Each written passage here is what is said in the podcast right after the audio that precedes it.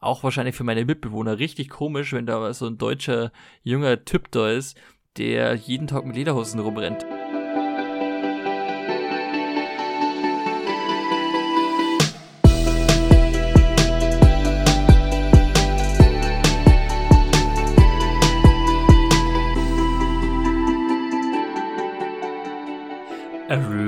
Jamaica, ooh, I wanna take ya. Bermuda, Bahama, come on, pretty mama. Key Largo, Montego, baby, why don't we go? La la la la la la. La la la la la la la. oh Gott. Oh.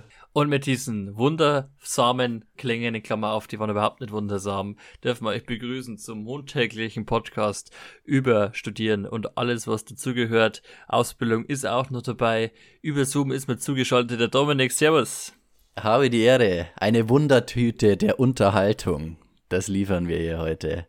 Und äh, ich, wir sind mir jetzt gerade noch so in den Sinn gekommen. Wir haben ja den Titel gar nicht geteasert von dem Song, den wir gerade hier versucht haben zu performen der oder die Zuhörerin, die ihn errät, wird Zuhörerin der Woche und bekommt hier Ruhm und Ehre, sonst nichts. Was braucht man mehr? Ruhm, Ehre. Ich kann es Ihnen sagen, meine Damen und Herren, Klicks sind auch noch ganz nett. Wir haben jetzt 1000 Stück davon und wollen uns natürlich ganz herzlich bedanken bei allen ZuhörersternInnen für 1000 Aufrufe in den letzten zwei Monaten. Vielen Dank. Merci. Ja, krass, gell, dass uns zwei äh, Amateur-Podcasts dann tatsächlich tausend Leute Gehör schenken. Das ist schon allerhand. Und das so in einer doch recht kurzen Zeit. Muss nicht heißen, dass es jetzt rum ist, also gerne auch den Podcast mal teilen und weiterempfehlen. Aber das ist jetzt schon ein kleiner Meilenstein. Äh, 1000 Aufrufe und so kann es weitergehen. Um was geht es denn heute, Dominik? Ja, schön, dass du es äh, anfragst. Die Zuhörerinnen sind schon gespannt. Wir haben uns natürlich auch mit diesem Song, den wir gerade äh, hier so wundersam vorgetragen haben, auch was dabei gedacht. Wir wollten ein paar Urlaubsvibes äh, von fernen Destinationen präsentieren. Soll aber gar nicht so viel um Urlaub gehen, nein, sondern vielmehr um Auslandsaufenthalte im Allgemeinen. Wir wollen ein bisschen, äh, ja, von uns erzählen, denn wir hatten ja beide so einen Auslandsaufenthalt äh, aber auch einfach ein bisschen, ja, die Vor- und, was heißt Nachteile, werden wir vielleicht auch ein bisschen darauf eingehen, aber ein bisschen dafür plädieren, warum man das in jungen Jahren tun sollte, lieber als äh, später irgendwann im Leben.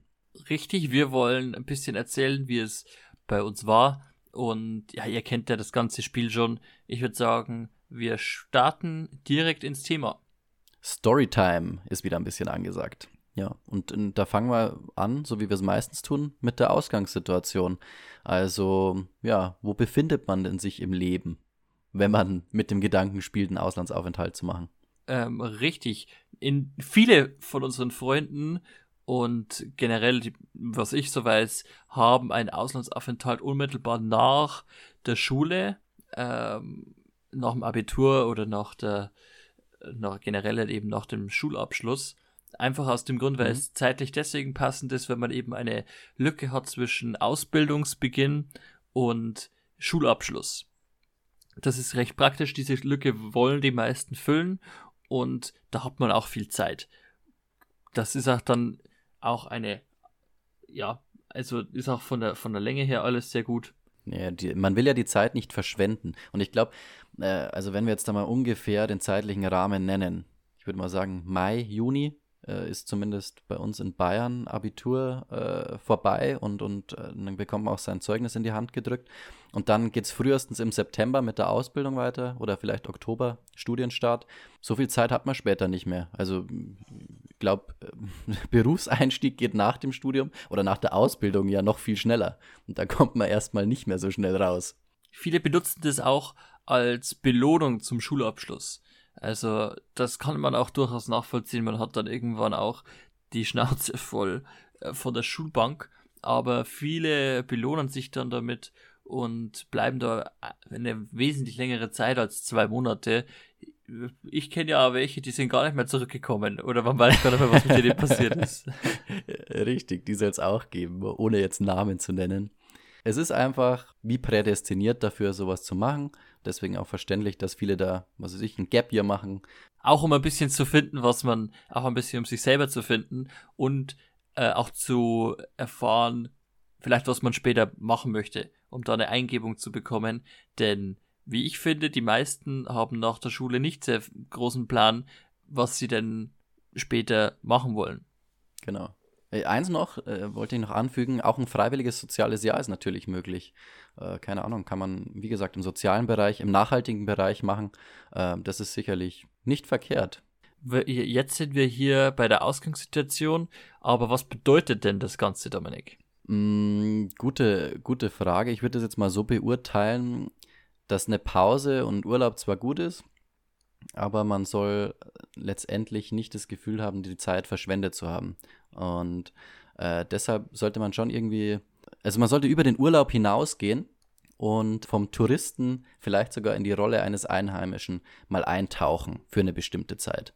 Ganz genau, denn auch ein großer Unterschied ist ja äh, die Sache mit dem Geld. Da ist ein Urlaub für Hotels dann doch wesentlich kostspieliger, wie jetzt ein tatsächlicher Auslandsaufenthalt, also äh, eine Wohnung oder eben eine Wohngemeinschaft.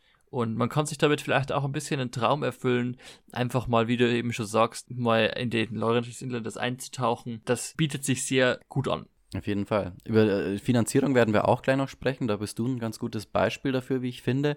Ich möchte erst noch kurz die allgemeine Frage, die wir uns ja immer vor so einer Folge überlegen, stellen. Und die ist heute, was spricht eben für ein Leben im Ausland für eine begrenzte Zeit und äh, ja, was für Vorteile beziehungsweise vielleicht auch Hürden sind damit verbunden. Ja, ganz genau. Viele äh, Leute sind dann doch von den Hürden abgeschreckt was ich dann doch hm, etwas schade finde. Da sieht man dann erstmal so einen Berg vor sich und weiß nicht, hm, ja, wie man den bewältigen soll. Aber ich denke, es ist durchaus machbar. Natürlich ist die finanzielle Frage das äh, alles Entscheidende. Und ähm, viele Leute ja beenden so ihren Gedankengang, wenn es heißt, ich kann mir das nicht leisten. Aber vielleicht ist dann auch noch der nächste Sprung zu, hinzu, wie kann ich mir das leisten, äh, ausschlaggebend.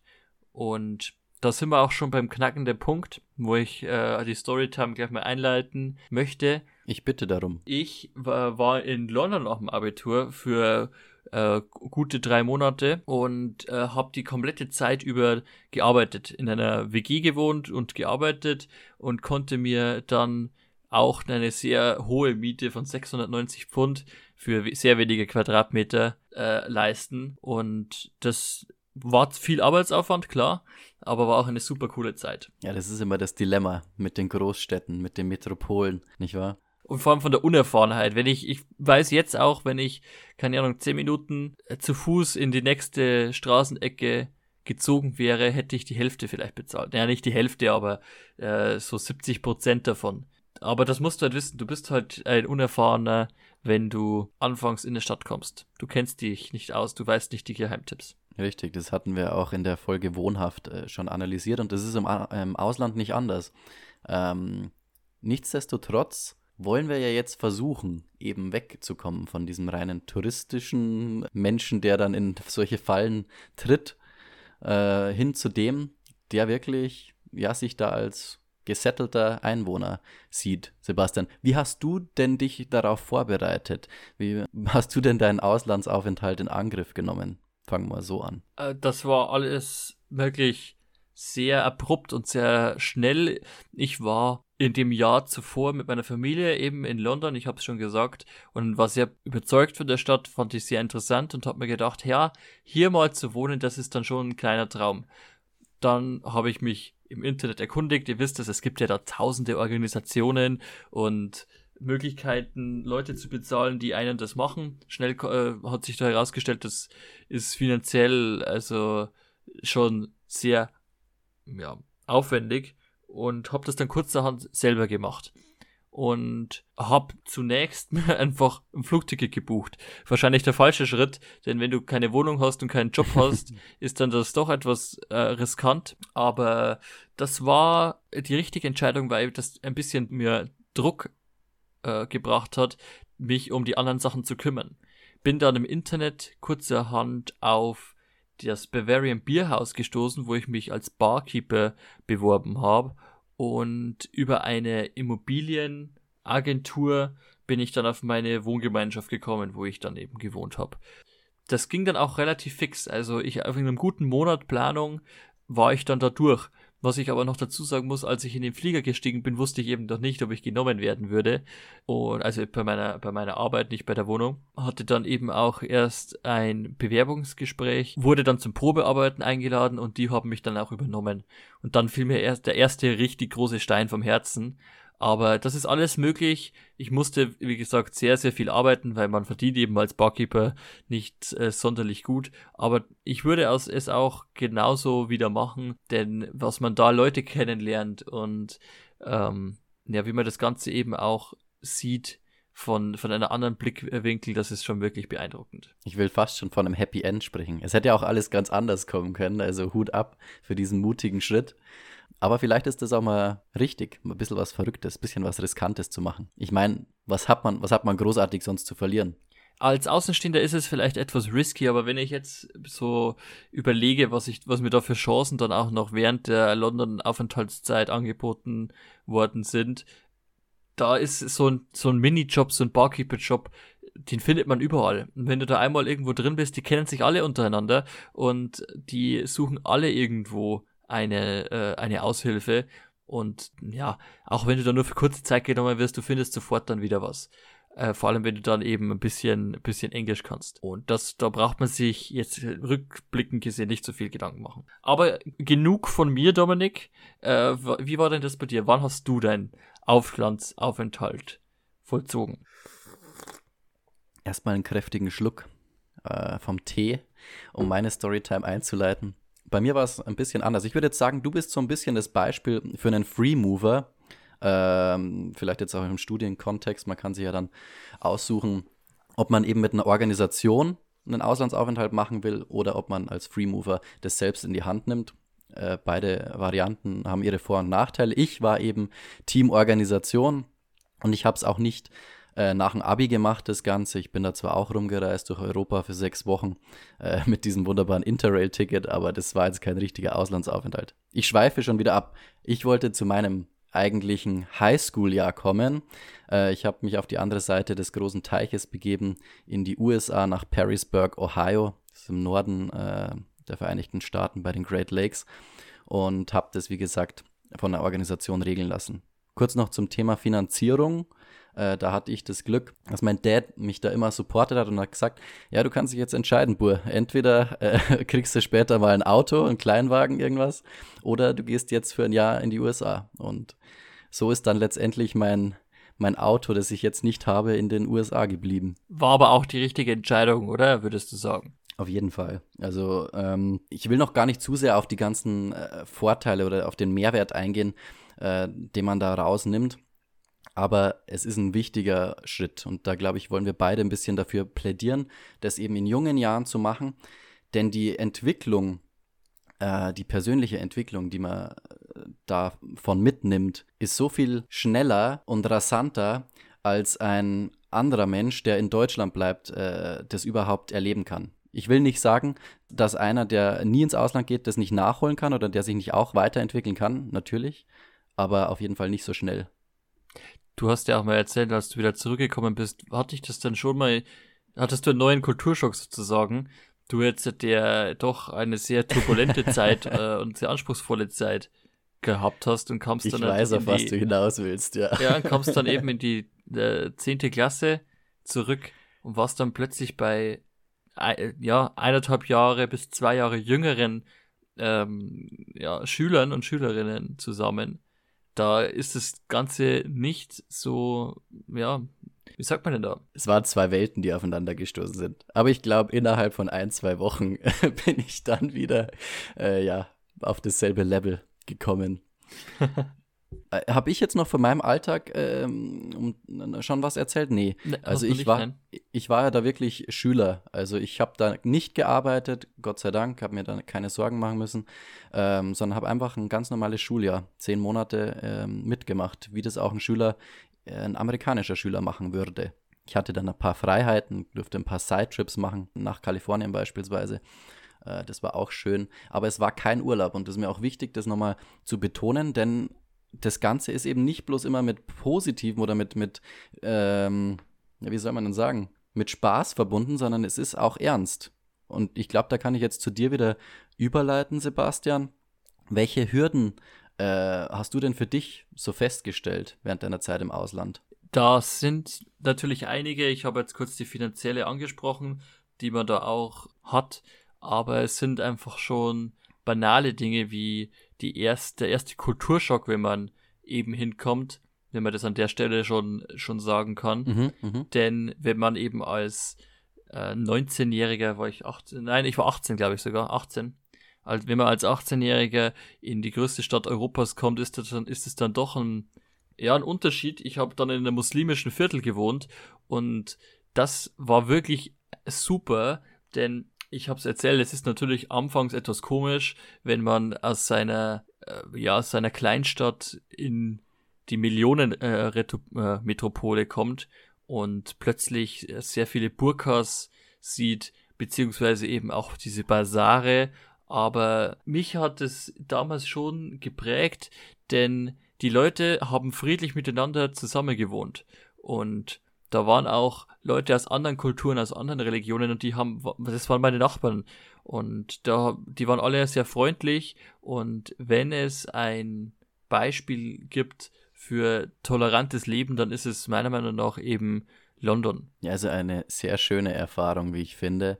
Das ist ein Zeichen dafür, dass verschiedene Kulturen, Religionen koexistieren können vielleicht auch gezwungenermaßen. Äh, wollen wir noch ein bisschen auf deine WG eingehen, Sebastian? Denn das ist ja eigentlich das beste Beispiel äh, dafür für Multikultur. Der, ja, das war wirklich die, die WG Multikultur, aber eben ex und extrem teuer und auch sehr chaotisch. Also es war jetzt nicht die sauberste WG. Ähm, ich habe zusammen gewohnt mit fünf anderen Personen, mit einer Französin, einer Chinesin, eine, eine, äh, einen Amerikaner und zwei Rumänen. Und da merkt man auch schon, das sind Leute aus einem ganz anderen Kulturkreis von äh, asiatisch eben bis Frankreich und äh, und Rumänien, die ja dann doch wieder ein anderer Schlag von Leuten sind, meint man erst, aber wenn man dann zusammen am Ende des Monats 690 Pfund weniger schwer ist, dann entwickelt sich da so ein, wir sind, sind alle in einem Bootgeist und jeder muss da mhm. eben viel arbeiten. Und es macht einfach, macht einfach Spaß, sich auszutauschen und gemeinsam essen zu gehen. Und das ist es, das ist es, was es wirklich ausmacht. Man hat dann auch noch das ein oder andere in Kontakt etwas sehr Wertvolles, wie ich finde. Jetzt muss man das Ganze aber auch mal von der anderen Perspektive, also das war jetzt von unserer Sicht der Dinge in die Welt hineingeschaut. Von der anderen Seite sieht es natürlich auch so aus. Äh, als Deutscher ist man in, ja, ich sage jetzt mal 99 Prozent aller Länder Ausländer und dann wird man erstmal komisch angeschaut, wenn man mit Lederhosen äh, oder Tracht irgendwie unterwegs ist. So ist, ist ja das Bild eines typischen Bayerns oder Niederbayerns in der Welt.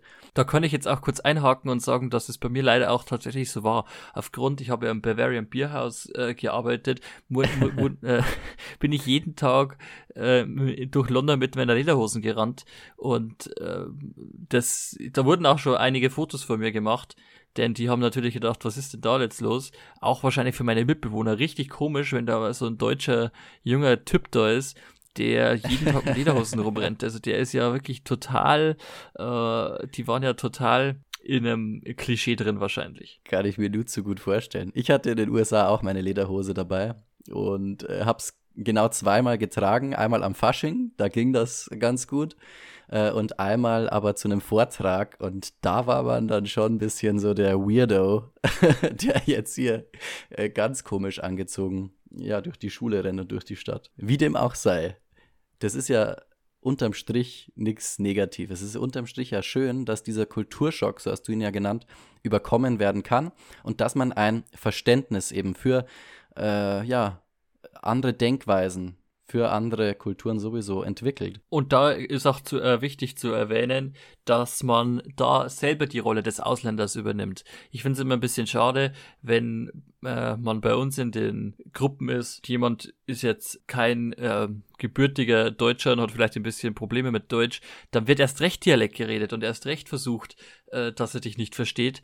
Und das äh, ist für mich immer so nicht, nicht nachvollziehbar. Jeder kann sich doch ein bisschen bemühen. Und diese Leute, die so sind, mhm. waren meistens nie selber die Ausländer und nie selber mal verloren. Denn nicht nur die sprachliche, auch die kulturelle Ebene, wir haben es äh, kurz mal äh, angedeutet, sind einfach eine Herausforderung. Und ich finde es dann immer extrem schade, wenn man da so abblockt, sozusagen. Richtig, also das wird einem ehemaligen ähm, International nicht mehr passieren. Aber Schlagwort Sprache, Sprachbarriere, auch noch äh, eine Hürde und auch eine Chance, die so ein Auslandsaufenthalt mit sich bringt, oder? Genau, viele sagen, im Ausland lernst du die Sprache, danach bist du fließend. Ähm, war bei mir jetzt äh, am London gesehen leider nicht so, denn es ist so gewesen, dass ich natürlich mit vielen äh, Zweitsprachlern zusammengearbeitet habe. Ich habe gerade meine WG aufgezählt, aber so war das dann auch. In, in meiner Arbeit waren, waren auch viele Deutsche dabei, aber ich hatte, glaube ich, nur Kontakt zu zwei oder drei ähm, mhm. Londonern selber über die Arbeit, dann später wurden es mehr.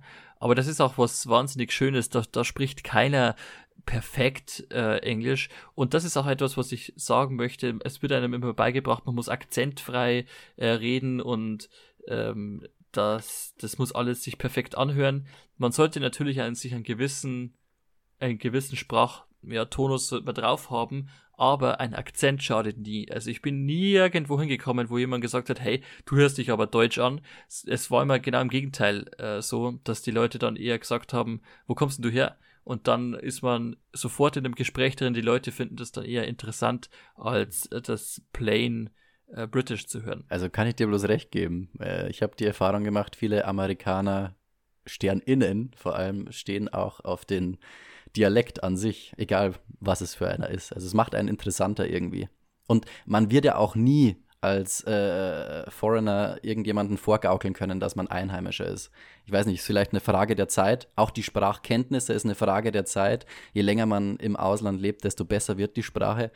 Ähm, aber ich gebe dir schon recht. Also es ist nicht das entscheidend, was man in der Unterricht in der Schule oft lernt, äh, dass Grammatik, Zeiten perfekt beherrscht werden. Nein, viel wichtiger ist der Wortschatz äh, meines Erachtens nach. Denn was bringt dir die beste Grammatik, äh, äh, Grammatik, das beste, was weiß ich, Harvard Englisch, wenn du nicht sagen kannst, was Türgriff oder Steckdose oder so heißt? Also einfach alltägliche Gegenstände. Ja. Da steckt der Teufel im Detail. Absolut richtig. Aber auch, wenn ich jetzt überlege, ich würde wirklich komplett perfekt akzentfrei Englisch reden, wie viele Möglichkeiten ich mir nur in der Zeit in London hätte verbaut, äh, einfach nur weil Leute dann gehört haben, ey, ich komme aus, äh, ich komme aus Deutschland und ich habe da mal tatsächlich auch, als wir feiern waren, ähm, einen Job, also nicht feiern, aber wir sind halt gemütlich zusammengesessen mhm. in der Bar und da wurde mir von einem anderen Deutschen ein Job angeboten tatsächlich, weil der noch gehört hat, hey, ich habe einen komischen Akzent und hat dann einfach gefragt, hey, wo kommst du her? Kamen dann ins Gespräch das war so, so äh, Erfahrungen beispielsweise. Das ist einfach cool. Also gut, dass wir das bisschen ausgeräumt haben. Ich glaube, das ist auch ein deutsches Denken, dass immer alles perfekt sein muss. Äh, muss es eben nicht. Aber mit, wie war es mit dir mit der Sprache? Du hattest natürlich danach ein richtig gutes Englisch. Äh, würde ich schon behaupten wollen, dass da mein Englisch auf jeden Fall fließend war. Äh, ob grammatikalisch perfekt wage ich zu bezweifeln, weil du hast gesagt, äh, viele Amerikanerinnen sprechen auch kein perfektes Englisch. Es geht darum, dass man es versteht und dass man sich ausdrücken kann. Und das, glaube ich, würde ich sagen, ähm, ist nach so ist nach meinen zehn Monaten auf jeden Fall so gewesen. Es war allerdings auch so, und das ist ein bisschen, äh, darf man hier das Wort Brainfuck benutzen, äh, der Brainfuck an dem Ganzen. Äh, so wie man es hört, so lernt man es. Und für mich war das ganz krass im Nachblick, im Englischunterricht in der 11., 12. Klasse dann wieder, das falsche Englisch von meinen Mitschülern zu hören. Ich wusste genau, dass es falsch ist, aber nach einer Zeit habe ich es mir einfach auch wieder angeeignet, äh, weil man es halt, weil man täglich damit konfrontiert war, so ungefähr. Und äh, ja, Das ist vielleicht auch ein bisschen, bisschen interessanter Aspekt, den man erstmal nicht auf dem Schirm hat. Meiner Meinung nach lernt man auch, wenn man Sprachen lernt, nicht die grammatische Regel auswendig. Da gibt es vielleicht auch welche, aber bei mir ist es eben so, dass du dich durch Floskeln nach vorne ziehst, sozusagen. Sprachgefühl entwickelt, Sprach, oder? Genau, das ist dann dieses Sprachgefühl, aber ich glaube, dass das einfach nur diese, nicht Floskeln sind, aber eben so Sprachbausteine und du hast es mal gehört und verwendest es dann aus dem Bauch heraus. Und das, denke ich, ist der, Knack, der, der knackende Punkt, der springende Punkt. Wie man so schön sagt. Und jetzt waren das eigentlich schon, also die, die, die Hürden und auch diese Vorteile, die damit verbunden sind, ähm, schon zwei große Punkte, die zur Persönlichkeitsentwicklung beitragen, oder? Also das ist ja eigentlich das große Ganze. Man wird selber als Person irgendwie bereichert durch so einen Auslandsaufenthalt. Richtig. Und wir haben es auch vorher schon gesagt, wir denken, dass diese Persönlichkeitsentwicklung in jüngeren Jahren mehr und stärker ist, als wenn man das jetzt als ältere Person macht. Und wir können da nur beide davon sagen, dass uns diese Zeit doch sehr geprägt hat. Wir haben das ja auch schon angeschnitten. Mhm. Und das auf der einen Seite natürlich sich wunderbar anhört, aber alles, was man bekommt, hat auch seinen Preis. Anfangs äh, kann das schon zu einer Überforderung ähm, führen. Also beispielsweise, ich musste dann irgendwann einen Bankaccount aufmachen und das war äh, ja kurz nachdem ich gekommen bin durch ähm, sehr viele Brexit-Diskussionen etc. durchaus schwierig und auch das hat mich dann einige Tage gekostet, aber als ich das dann geschafft habe, bin ich da wirklich rausgekommen und habe einfach nur so einen blöden Bankaccount gemacht. Aber hey, ich habe einen Bankaccount gemacht auf, auf Englisch einen Vertrag ausgefüllt und konnte den einigermaßen lesen. Also das. Äh, Mir ist gerade Ja. was Schönes aufgefallen. Und zwar äh, Anglizismen. Äh, das macht man, die nimmt man unterbewusst in sich auf. Du hast jetzt Bank-Account gesagt, anstatt Konto wäre ja, glaube ich, das deutsche Pendant dazu. Äh, das macht man einfach. auch wenn man das ein bisschen unterbewusst macht, ich habe mich halt in den, ja, in die damalige Situation so ähm, reingedacht und dann ging es halt sehr oft um diesen Bank-Account. Deswegen hat mich das auch so geprägt, aber du hast vollkommen recht. Welche Persönlichkeitsentwicklung hast denn du vollzogen? Ja, also wir hatten jetzt neben, äh, ich würde das jetzt mal als Selbstständigkeit betiteln, wenn man äh, Konto irgendwo im Ausland aufmachen kann. Das ist auf jeden Fall etwas, auch die Weltoffenheit hatten wir ja mit Kultur schon ein bisschen angesprochen, aber auch solche Sachen wie Durchsetzungskraft. Wenn jemand aus dem Ausland wiederkommt, ich weiß nicht, ob ich schon erwähnt habe, ich war 15, bin dann 16 geworden, als ich wieder zurückgekommen bin, da habe ich mich schon, auch wenn das jetzt ein bisschen ja, vielleicht arrogant äh, wirkt, soll eher selbstsicher sein, habe ich mich schon überlegen gefühlt in mancherlei Hinsicht, weil ich einfach gemerkt habe, dass ich anderen 16-Jährigen in Deutschland äh, ja äh, mich jetzt besser behaupten kann gegenüber und diese Durchsetzungskraft, äh, ich glaube, ist auch eine Persönlichkeitsentwicklung, die man im Ausland noch viel stärker durchmachen kann oder, oder fördern kann, als man das im Inland könnte. Absolut, du hast einfach schon mehr gesehen und dadurch, dass du ganz oft gefordert worden, gefordert worden bist, hat dich das auch härter gemacht. Ja, es war nicht immer leicht. Also ich will das nochmal sagen, es ist kein Urlaub. Äh, es gibt auch mal schlechte Tage, aber die machen einem unterm Strich, auch wenn das so eine äh, sehr inflationär gebrauchte Floskel ist, die machen einen am Ende des Tages härter. Ich wollte noch einen Punkt ansprechen und das ist, dass man Kontakte knüpft. Und das ist mit einer der schönsten Aspekte. Ich weiß nicht, wie es dir da geht, aber ich schreibe ab und zu immer noch, und bei mir ist es jetzt bald zehn Jahre her, äh, mit Menschen, die ich damals kennengelernt habe. Kann mir mit denen austauschen, über politische Dinge auch. Die Amerikaner sind da äh, Gott sei Dank ein bisschen offener, aber überhaupt äh, über so Weltanschauungsthemen, um einfach meinen Horizont zu erweitern, um nicht bloß die deutsche Perspektive zu haben, sondern vielleicht auch was externes. Wie ist das bei dir? Absolut, äh, habe auch noch sehr viele Kontakte und vor allem auch ähm, schreibe ich über diverse äh, sozialen Medien Mhm. mit äh, den Leuten, die ich kennengelernt habe. Immer schön, äh, mal wieder was von denen zu hören, auf welchen Lebensweg die machen. Also äh, auch zum Teil sehr beeindruckend. Aber das finde ich eben auch so äh, wichtig, dass man den politischen Austausch auch hat, weil wie du sagst, der Blick von außen, wie, sieht, wie sehen andere Länder uns, das ist durchaus sehr, ja, sehr wichtig auch, denn vielleicht wird man ja in, in einem Unternehmen, würde man sagen, betriebsblind wird. ja. Und manche Sachen werden vom Ausland viel positiver aufgenommen, als es bei uns beispielsweise der Fall ist. Schönes Schlusswort eigentlich schon fast. Und damit möchte ich auch die Schlussrunde einleiten. Was sind unsere Empfehlungen? Nehmt die Herausforderung an, sagen wir, glaube ich, beide. Mhm. Äh, es ist die perfekte Zeit, jetzt und nicht morgen, nicht in zehn Jahren. Da wird es, denke ich, nur schwieriger, vor allem wenn man sich an einen gewissen Lebensstandard gewöhnt hat. Äh, macht es einfach, zieht es durch, nehmt die Hürden auf euch und sucht euch, es muss nicht Tokio sein, aber äh, sucht euch doch auch in der Nähe, ins, in, im näheren Ausland, einen Ort, wo ihr gern sein möchtet und lebt dafür eine Zeit. Ja, das klang jetzt bei uns so, als würden wir sagen, geht weiter weg, geht nach London, geht in irgendeinen englischsprachigen Raum. Nein, kann auch im deutschen Ausland sein, also im deutschen Ausland in Anführungszeichen, Österreich, Schweiz, das hilft auch. Oder auch äh, andere Länder, von denen wir jetzt hier gar nicht so viel berichten konnten, weil wir es nicht gemacht haben. Spanien soll ja da auch im Trend sein, was ich, Mittel, Südamerika. Macht, traut euch was Verrücktes zu.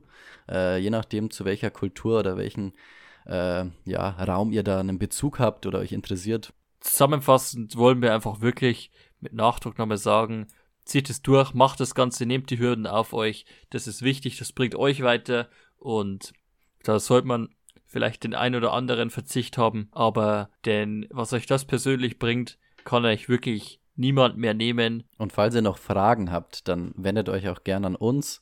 Äh, wir haben jetzt ein paar Aspekte angesprochen, aber wir hätten sicherlich noch viel länger über dieses Thema sprechen können.